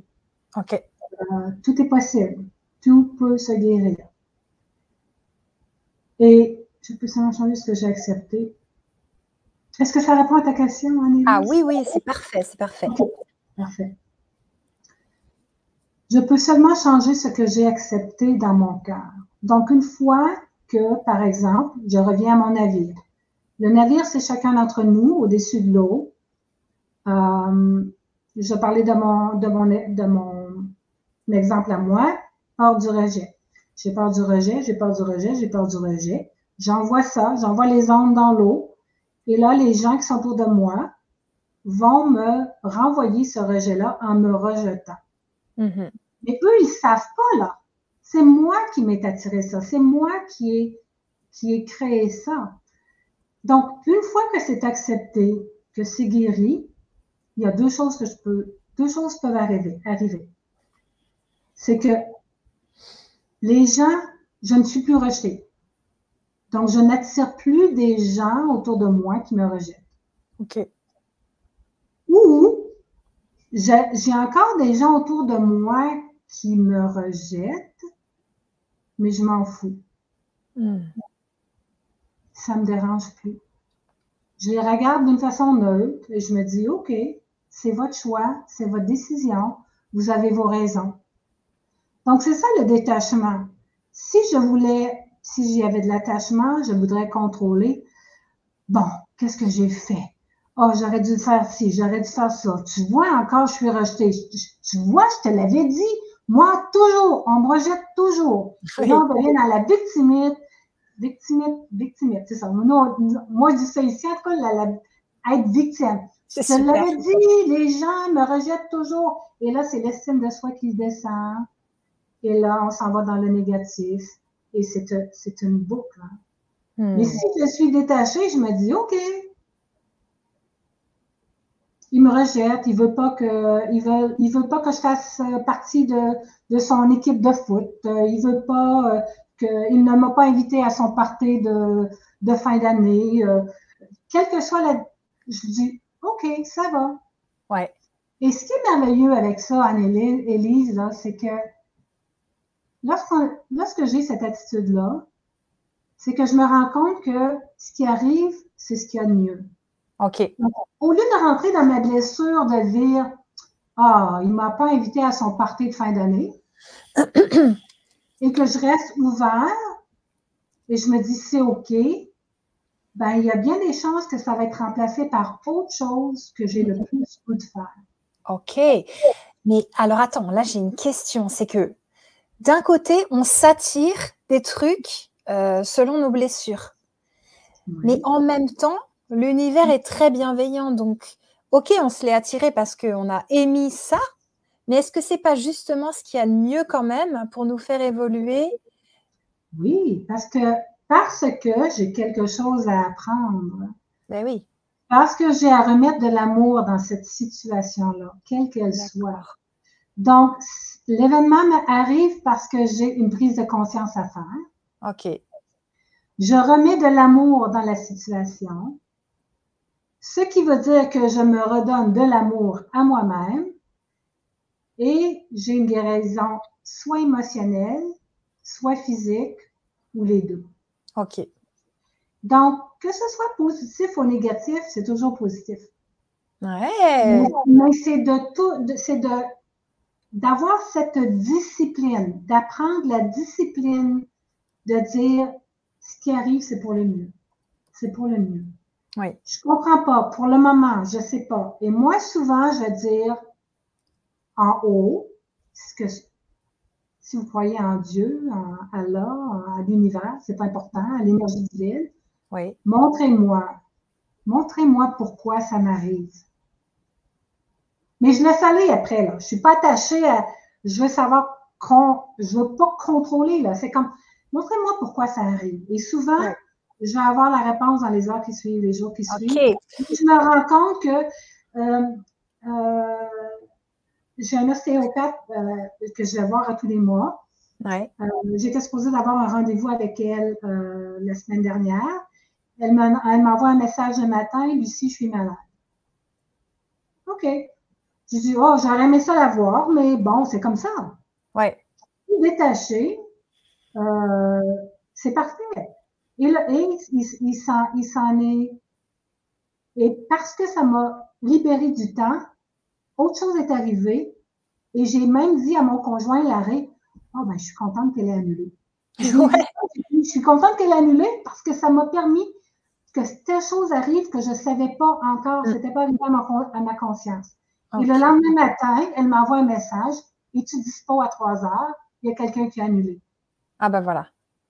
Mais tu vois là, c'est deux chemins complètement différents. J'aurais pu décider, ah, mais là, là, j'ai besoin d'aller la voir, là, puis là, je suis déçue, là, puis là, tu vois. Alors, ça, ça aurait amené mon énergie vers le bas. Oui. J'ai décidé consciemment de, OK, c'est correct. Pam vit ses choses. Oui. Elle est libre. Donc, OK. Et à cause de ça, il y a d'autres possibilités, il y a d'autres choses qui s'est mises sur mon chemin. Donc, c'était parfait qu'elle annule. Bien sûr. C'est ça, Annelies, ça vient avec l'expérience. Hein. Au début, on n'est pas trop sûr, là, mm, mm, mm, mais c'est avec l'expérience, il, y a quelque chose qui arrive et on se dit, ah, c'est pour ça. On, construit notre confiance hein, avec le temps de dire, ben oui, je sais que c'est comme ça que ça fonctionne. Mais oui. ça fonctionne. Je continue à faire confiance, confiance, je reste ouvert. Merci, merci, Pam a annulé le rendez-vous. Je sais pas pourquoi, mais c'est comme ça. Donc, en restant toujours dans cette ouverture-là, la vie m'apporte, au lieu d'être dans l'attachement et le contrôle, ce qui limite mes possibilités, parce que mes, possibilités sont seulement à l'intérieur de, de ma zone de contrôle. J'enlève cette zone de contrôle-là, donc je, suis libre et je laisse l'univers m'amener beaucoup plus de nouvelles expériences hmm. que je n'aurais pas vécues si j'avais été, j'aurais voulu tout contrôler. Complètement. Merci, merci. Tel résultat, je veux que tel résultat. Non, il faut que j'aille voir, il faut que j'aille mon rendez-vous. Tu vois? Complètement. Alors, Joss, elle te dit que tu as vraiment très bien expliqué et je suis d'accord. Et, j'aimerais que tu nous partages ton expérience. On va prendre un peu un truc un peu trash, tu vois. Euh, ouais, accepter des choses qui sont pas si faciles ou tu vois des gens qui ont vraiment coup dur sur coup dur. Je pensais aussi aux gens à la rue euh, ou vraiment qui sont qui, sont, qui ont dégringolé tellement bas que comment, tu vois, ils peuvent euh, se raccrocher à, ce que tu dis pour remonter la pente et se dire que tout a un sens. Et quel est le sens alors? Alors, ce serait, euh, tu vois, de retrouver de l'amour de soi pour remonter. Ça serait quoi? C'est un travail, euh, c'est un travail de tous les jours. Hein. Ça, c'est certain. C'est un travail de tous les jours. Mais je reviens encore, je reviens encore à J'attire, je deviens, je projette ce que je n'ai pas accepté entre 0 ah et 10 ans. Je reviens toujours à ça parce que c'est la base. Euh, pourquoi je me retrouve dans la rue? Donc, c'est important d'aller voir c'est quoi l'émotion que je vis exactement. Est-ce que je me sens abandonnée? Est-ce que est-ce que je me sens rejetée? Est-ce que j'ai l'impression que je ne suis pas supportée par les gens, par la vie? À ce moment-là, il y a des mots d'épaule. Tu vois? C'est hmm. important d'aller mettre des mots sur c'est quoi exactement que je vis. Parce que c'est chacun, c'est différent pour chacun. J'ai un petit copain, il me laisse, je peux me sentir euh, rejeté, abandonné, euh, il m'a laissé tomber, euh, il m'a pas incompris, je suis incomprise de lui, tu vois? Donc, pour une situation, sur plusieurs interprétations selon les expériences passées. Donc, mm-hmm. c'est vraiment d'aller voir pourquoi je suis dans cette situation-là maintenant. Qu'est-ce qui mm. fait que je me suis attirée d'être dans cette situation-là? Une fois que j'ai, j'ai, parce que ça peut être, j'ai l'impression de ne pas être supportée, que personne ne, tu vois? Donc, de commencer avec quelque chose comme ça pour faire les changements. Accepter, accepter au niveau. Puis c'est ça, il y a des choses, c'est pas évident, je comprends, là. Il y a des, des situations qui sont plus. Mais il faut, moi je dis, il faut commencer quelque part. Mais merci, tu nous fais retourner à l'enfance en fait. La personne peut-être qui vit à la rue, entre 0 et 12 ans, elle aurait pu ne pas se sentir supportée, soutenue. c'est ça. D'accord. Waouh, Mais encore là, il faut faire attention parce que je vais un petit peu plus loin. Oui. Parce que si je m'attire une situation où je, je, ne me sens pas soutenue, ouais. est-ce que moi, personnellement, je me soutiens? Ben oui, on est d'accord, ouais. Est-ce que moi, je soutiens mes besoins? Est-ce que moi, je prends soin de moi? Hmm. Est-ce que moi, je me rejette? je parlais du rejet. Est-ce que je me rejette? Est-ce que je rejette mes besoins? Est-ce que je suis vraiment à l'écoute? Parce que si quelqu'un me rejette de l'extérieur, c'est parce que je le fais à moi-même. Hmm. Bien sûr. Moi, je te dirais, là, demain matin, quand tu te réveilles, Annelise, et tous les gens qui sont sur la tête, je vous demande de faire un exercice. Quelles sont les premières pensées qui viennent à votre esprit lorsque vous vous réveillez le matin?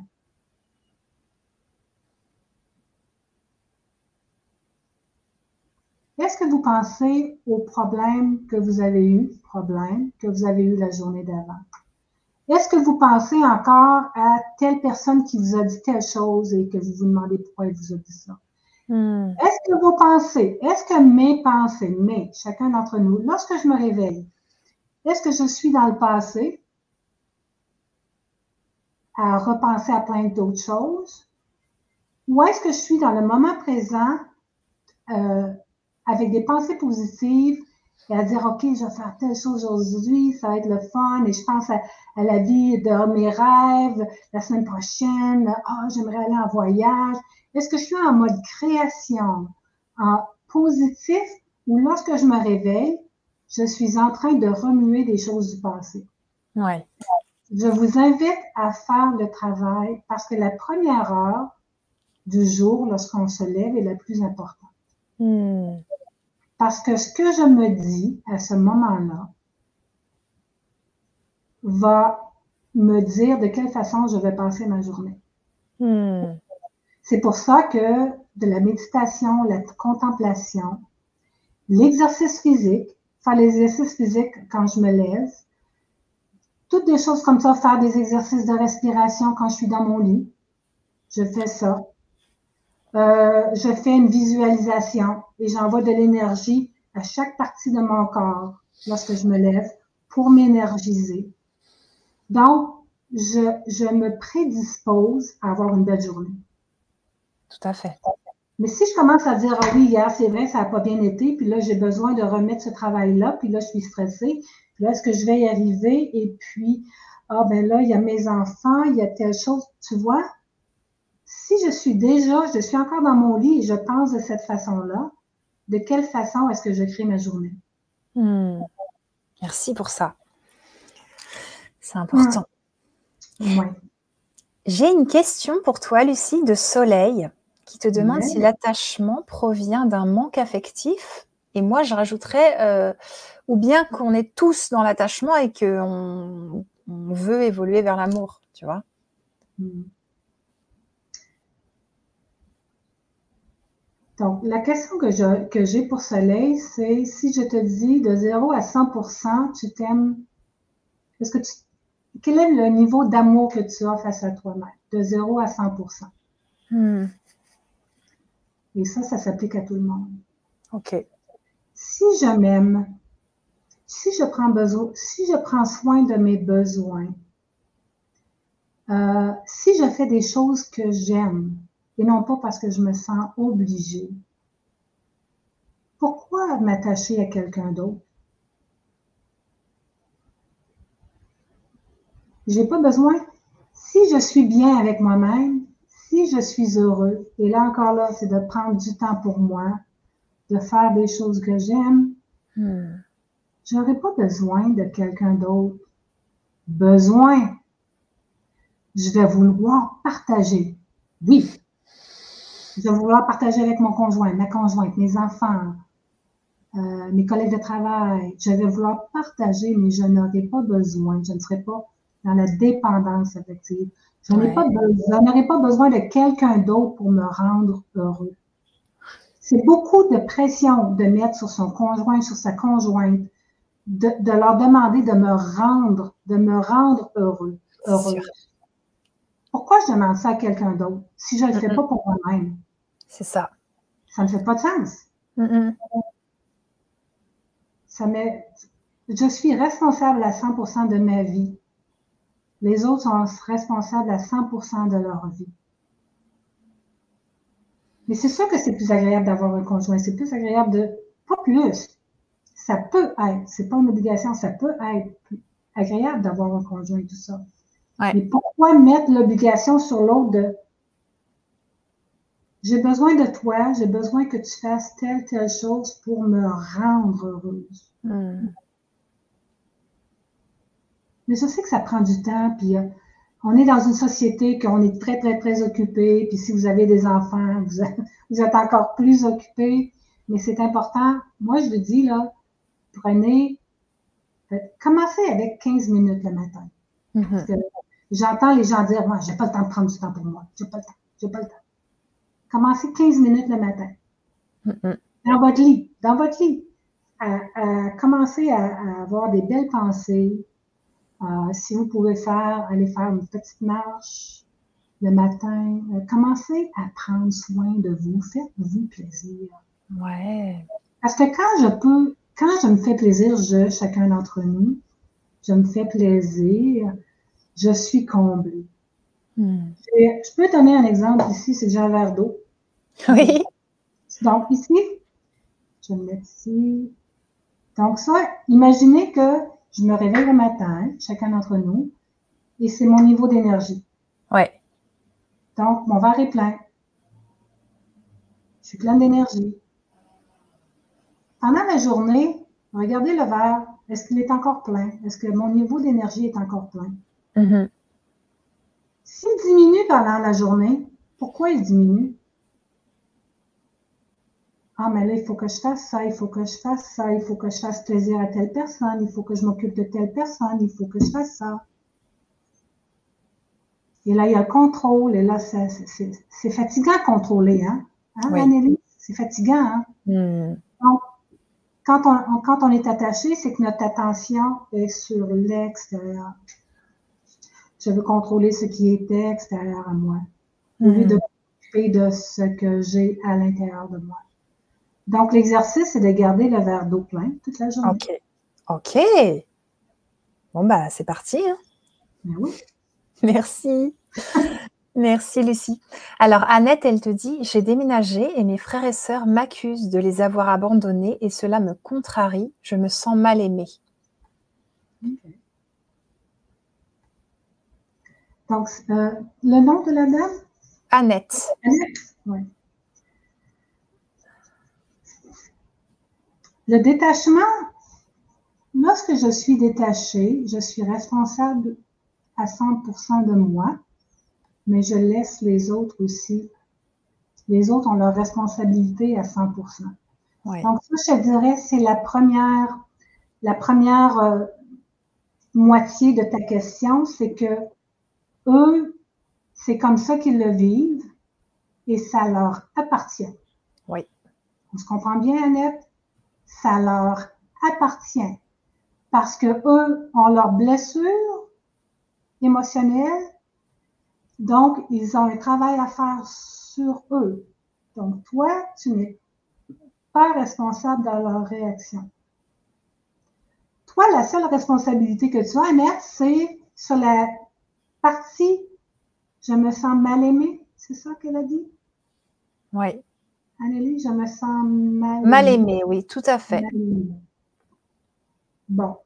Donc, mais Annette, je, te, je te reposerai la même question maintenant que tu sais que ils sont responsables de leur réaction. Tu n'as rien à voir là-dedans.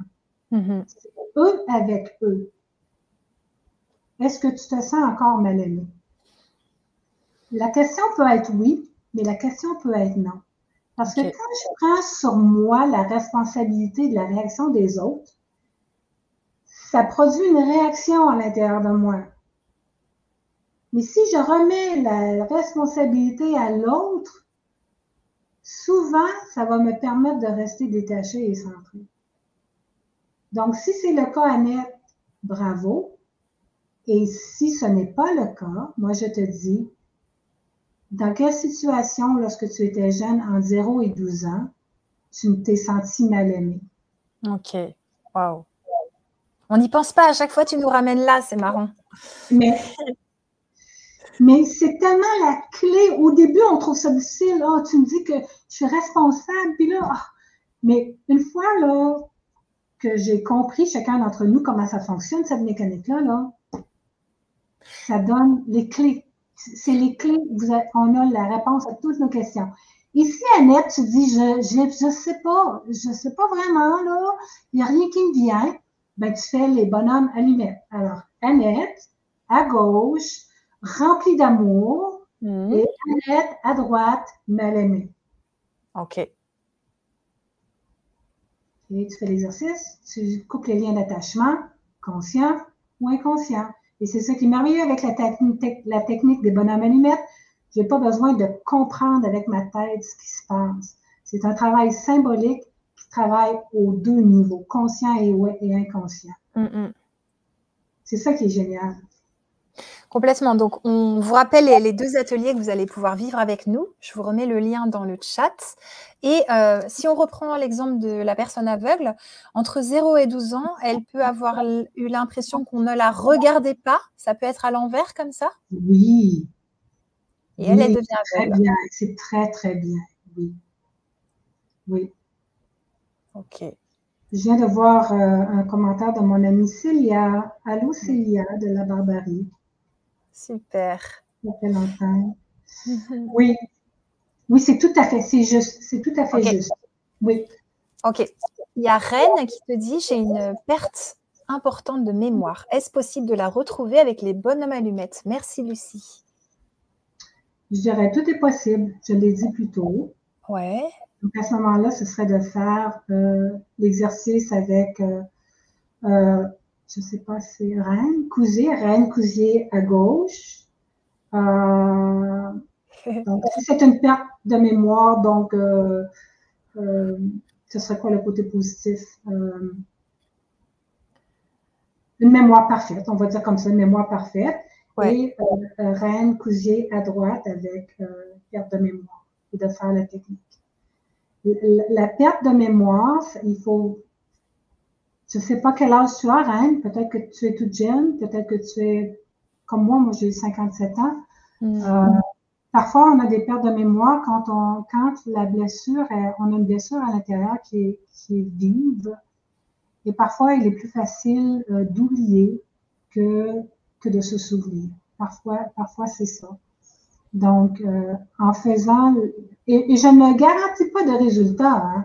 Je garantis pas, euh, faites l'exercice et vous allez tout guérir. C'est pas ça que je dis là. Mais vous mettez les chances de votre côté. Vous mettez les chances de votre côté. Donc, en faisant l'exercice. Et ce qui arrive aussi avec la technique, c'est que moi, ce que j'ai, que mon vécu par rapport à la technique, c'est que c'est devenu un, exercice, euh, c'est comme une thérapie. Et c'est pas comme, c'est une thérapie. Parce que quand je fais l'exercice par rapport à une situation en particulier, il me vient des images en relation avec l'événement que je vis présentement, qui me dérange ou qui me blesse et tout ça. Et il me vient des souvenirs de, du passé qui me disent Ah, j'ai vécu ça, j'ai vécu exactement la même émotion lors de tel événement. Tu vois? Donc, je fais des liens avec mon passé. Ce n'est pas nécessaire.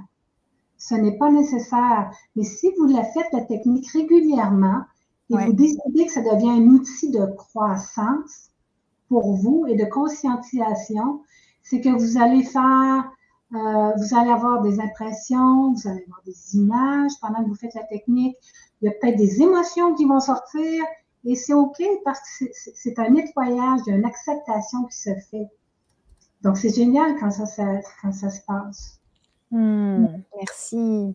Ça répond à la question. Complètement. complètement. Moi, quand je pars, hein, Annelise. non, mais je, connais. je connais tout à fait ça. Alors, euh, Anna, elle nous partage, elle dit le matin quand elle se réveille, merci pour cette divine nuit et gratitude à l'univers, c'est ses pensées. Et après, il y a aussi Soleil qui dit, je fais de la gratitude la veille au soir pour que ma journée suivante se passe bien. Et, Joss qui nous fait rigoler. À mon réveil, je me dis, je suis toujours en vie, je remercie le ciel. C'est très bien, hein, parce que je dis ça aussi à chaque matin. OK. Merci d'être en vie. Hmm. Parce qu'il ne faut pas prendre les choses pour acquis. Oui, tout à fait. À chaque matin, merci d'être en vie. Je regarde mon conjoint qui est couché à côté de moi. Il est réveillé ou il dort, je l'entends respirer. Merci, il est en vie. Oui, tout à fait. Waouh, merci. Choses, les petites choses qui font, de, qui font de grands changements dans notre vie. Des petits, des petits ajustements comme ça qui, mm. font, font beaucoup de, de différence parce que ça amène beaucoup d'ouverture. Hein. Et c'est la gratitude. Merci, c'est la gratitude. Donc, plus j'ai de la gratitude, plus je m'attire des choses positives moins j'ai de gratitude. C'est comme si je me referme, parce que si je suis pas, si je n'ai pas de gratitude, c'est parce que bon, je ne suis pas content, donc j'aime pas ma vie, donc tout est négatif. Donc, pourquoi l'univers me donnerait plus? Il faut que moi, je fasse mon, travail. Hein. Je fais mon bout, je m'ouvre, je dis merci, et après, l'univers va me donner quelque chose. Mm. Merci, mm. Lucie. Mm. Waouh. Bah, on va bientôt conclure. Je prends encore euh, quelques questions. Donc, euh, on vous invite à venir pour ces deux ateliers qui vont être géniaux. Donc, je vous redis, le 20 février et le 13 mars à 19h. Et ensuite, en replay, vous pouvez les, vous les procurer et les voir après. Donc, Joss, il te dit ou elle te dit euh, comment être dans l'acceptation à 100% pour des douleurs chroniques présentes 24 sur 24.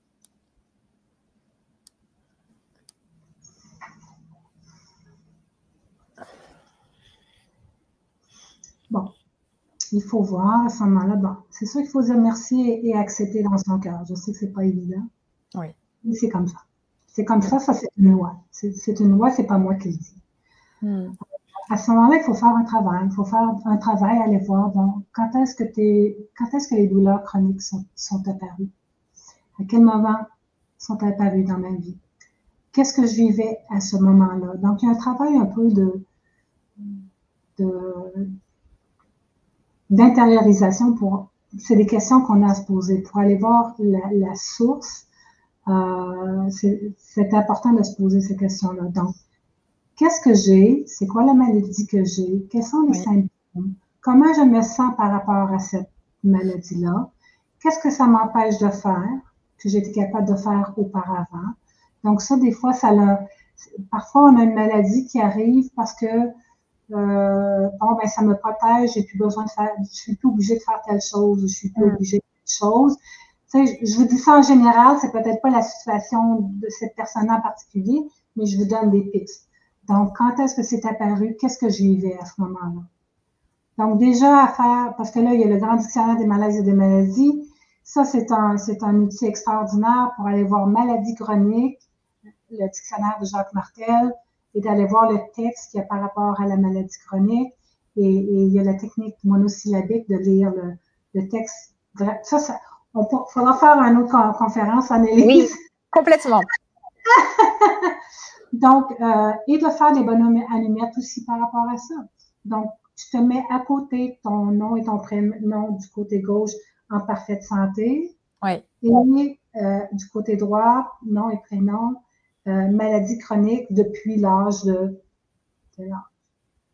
Et faire le, le, soleil à gauche, le soleil à droite, autour de la situation, les lignes d'attachement, et ensuite on coupe le papier. OK. Merci. Alors, je vais prendre encore trois questions. C'est une question que je peux pas, parce que là, à ce moment-là, ça devient plus du, une consultation à un. Il, il faudrait que je demande plus de questions. Mais je te dirais, c'est un bon départ. Ok, ça marche. J'en prends encore trois et ensuite on se rejoint dans les ateliers. Donc euh, très bientôt. Alors Inès qui dit bonsoir à vous deux. Peut-on faire l'exercice des bonhommes allumettes en visualisation? C'est possible, mais ce n'est pas aussi efficace. D'accord.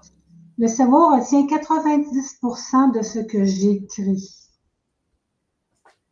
Donc, euh, c'est sûr que euh, vous allez chez le médecin, euh, vous entrez chez le médecin dans son bureau, vous n'avez pas eu le temps de faire les bonhommes allumettes. Bon, c'est mieux de le faire dans sa tête que pas du tout. Mais moi, je dis c'est préférable de le faire par écrit sur papier. OK. OK. Alors là, on a une question un peu plus longue. Christelle qui dit Comment une personne âgée souffrant de dépression et démence et dont le mari a Alzheimer peut-elle faire face à l'attachement envers ses enfants dont certains sont loin l'attachement à sa maison. Et il y a la suite. Pendant huit ans, mon mari a aidé cette personne, sa maman, avec vos conseils. Parfois, il semble que tout le monde n'a pas la chance de faire ce chemin de vie et de réflexion. Peux-tu remettre le début de la question? Oui, tout à fait. Hop, le voici. Souffrant de dépression. Bon, la dépression, c'est pour que vous compreniez la personne. Ici, il n'y a pas de jugement. On s'entend? Oui. La dépression, euh, ça vient de culpabilité et dévalorisation. C'est-à-dire une, base estime de soi. Donc, si vous regardez une personne qui est en dépression, euh, vous regardez ce qui s'est passé dans les quelques mois avant le début de la dépression, et il y a toujours une situation. Ça peut être une perte d'emploi, ça peut être une, séparation, euh, ça peut être différentes choses qui a fait que la personne se sent euh, se sent coupable et ça pousse à son estime de soi. Toujours, toujours, toujours. Donc, je vous dis ça pour, pour, pour, une compréhension. Encore là, il n'y a pas de jugement. Euh, et démence, dans la démence, c'est euh, ce que je vis est trop difficile, donc j'ai besoin de me couper de ma réalité. Mm-hmm. Donc, ça rejoint un peu la dépression, ça veut, dans cette situation. Et donc, le mari a Alzheimer. Bon, est-ce que, est que le mari a eu l'Alzheimer avant qu'elle devienne dépressive et que la démence est arrivée? Euh, dans quel, dans quel, euh, dans quel ordre c'est arrivé? Ouais. Vous voyez, donc peut-être que la, si le mari a eu l'Alzheimer est apparu avant, c'est peut-être qu'elle a eu de la difficulté à gérer ça. Encore là, je ne fais pas de, de diagnostic ici, c'est juste de l'information que j'ai, donc euh, je, fais très attention, je vous donne des pistes, mais je ne dis pas que c'est ça. Vous comprenez bien? Euh, peut-être faire face à l'attachement envers ses enfants dont certains sont loin. Est-ce que, est que cette personne-là a des, a des moments de, lucidité, par exemple? Mm-hmm.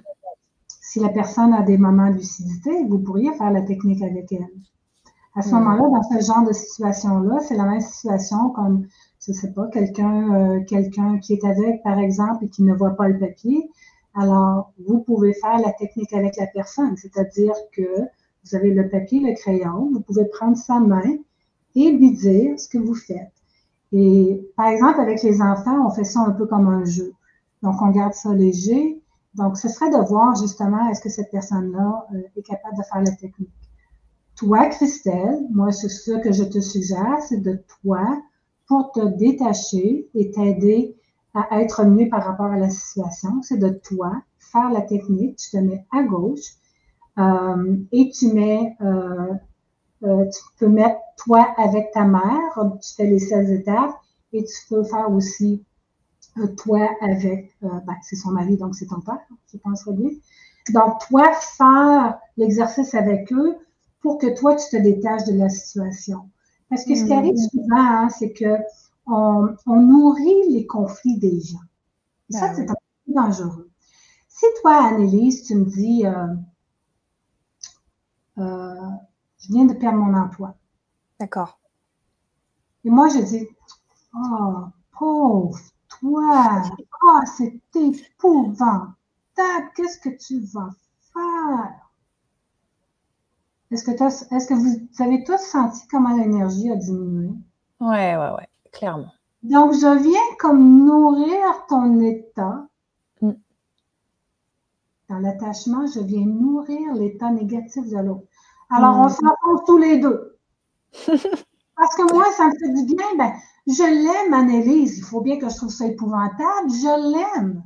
Mm, Alors, moi, je pense que ma façon d'aider Annelise, c'est oh,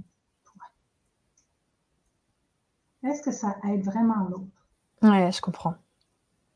Au lieu de dire, de rester détaché et, d'accueillir la personne, Annélie, je comprends. Je comprends que c'est un, changement pour toi, tu ne t'attendais pas à ça. Ouais. Euh, bon, comment tu vas réagir à ça? Comment, comment, comment tu vas trouver des solutions? Donc, en étant comme ça, je te dis, ça serait quoi ta solution, Annelise? Mm-hmm. Donc, je reste positive, je garde mon énergie. Je reviens au début, là, quand je disais on est comme ça, là. Ouais. comme ça, si Annelise descend comme ça, ben, elle m'emmène en bas, là. Ouais. Elle me tire vers le bas. Mais si je suis comme ça et, je, et Elise ça va comme ça, là, moi, je la ramène. Hey, hey, c'est peut-être pour le mieux, Annelise. Qui sait? Peut-être. Donc, à ce moment, vous voyez, là, complètement différent. Et c'est parce que les gens ont, l'impression de dire il faut que je me sente aussi mal qu'elle. Ouais. Sinon, je ne l'aime pas. L'aimer, c'est de me sentir aussi mal qu'elle. Hum, hum, hum, Non. Ce n'est pas de l'aimer, c'est de lui envoyer, enlever son pouvoir. Je t'enlève ton pouvoir, Annelise, de dire, regarde, tu es responsable. J'ai pas besoin de te dire ça, là, mais j'explique. Bien sûr. Annelise est responsable. Il y a une raison pourquoi elle s'est attirée ça. Il y a peut-être probablement quelque chose de beaucoup mieux pour elle. Puis je vais l'aider. OK. C'est complètement, c'est comme ça qu'on peut aider les gens. Hmm. Dans le détachement et l'amour. Super. Hmm. Alors, Christelle, elle te précise que Alzheimer avant. Donc là, il, a eu d'abord Alzheimer et ensuite la, la femme, elle, a, elle s'est hmm. occupée de lui à s'épuiser pendant huit ans. Et elle te remercie pour tes réponses. Alors, je vais juste prendre euh, encore une question. Enfin, c'est pas une question, c'est une remarque intéressante de, de Renaud qui dit Le lien affectif est archaïquement une question de vie et de mort à partir de la naissance et jusqu'à atteindre le détachement, ce que tu disais tout à l'heure. Mm-hmm. Au début, c'est de la survie, c'est ça? C'est normal. C'est normal. Oui, c'est normal. C'est sûr que c'est normal. Quand on grandit, on veut devenir autonome. Et euh, souvent, ben, c'est plus difficile. J'ai vu quelqu'un ici, José, José, il y a deux S, c'est José. Est-il possible d'avoir une consultation en privé? J'ai déjà fait l'exercice des petits deux fois sans résultat. Inscris-toi, on a deux beaux ateliers qui s'en viennent, justement. ouais, c'est cool. Et on va expliquer plus la façon que ça fonctionne, on va aller plus en profondeur. Donc, c'est une belle opportunité, vraiment une belle opportunité que vous avez, euh, ces deux ateliers-là. J'apprécie, Annelise, que tu les que tu as été ouverte à, les mettre euh, à les mettre disponibles à tous les gens de la planète, dans le fond, hein, avec Internet maintenant, c'est super. Bah ouais, complètement. Mm-hmm. C'est top. Donc c'est super. Bah, on, se rejoint dans les, dans les deux ateliers. Je vous ai mis le lien là dans le chat et euh, je te remercie immensément, Lucie, pour tout ça. C'était un grand plaisir. J'ai hâte à nos ateliers. Ah ouais, moi aussi, super. Donc voilà, Joanne, a noté les dates. Et ben on se retrouve pour les ateliers. C'est parfait. À bientôt. Au revoir. Au revoir.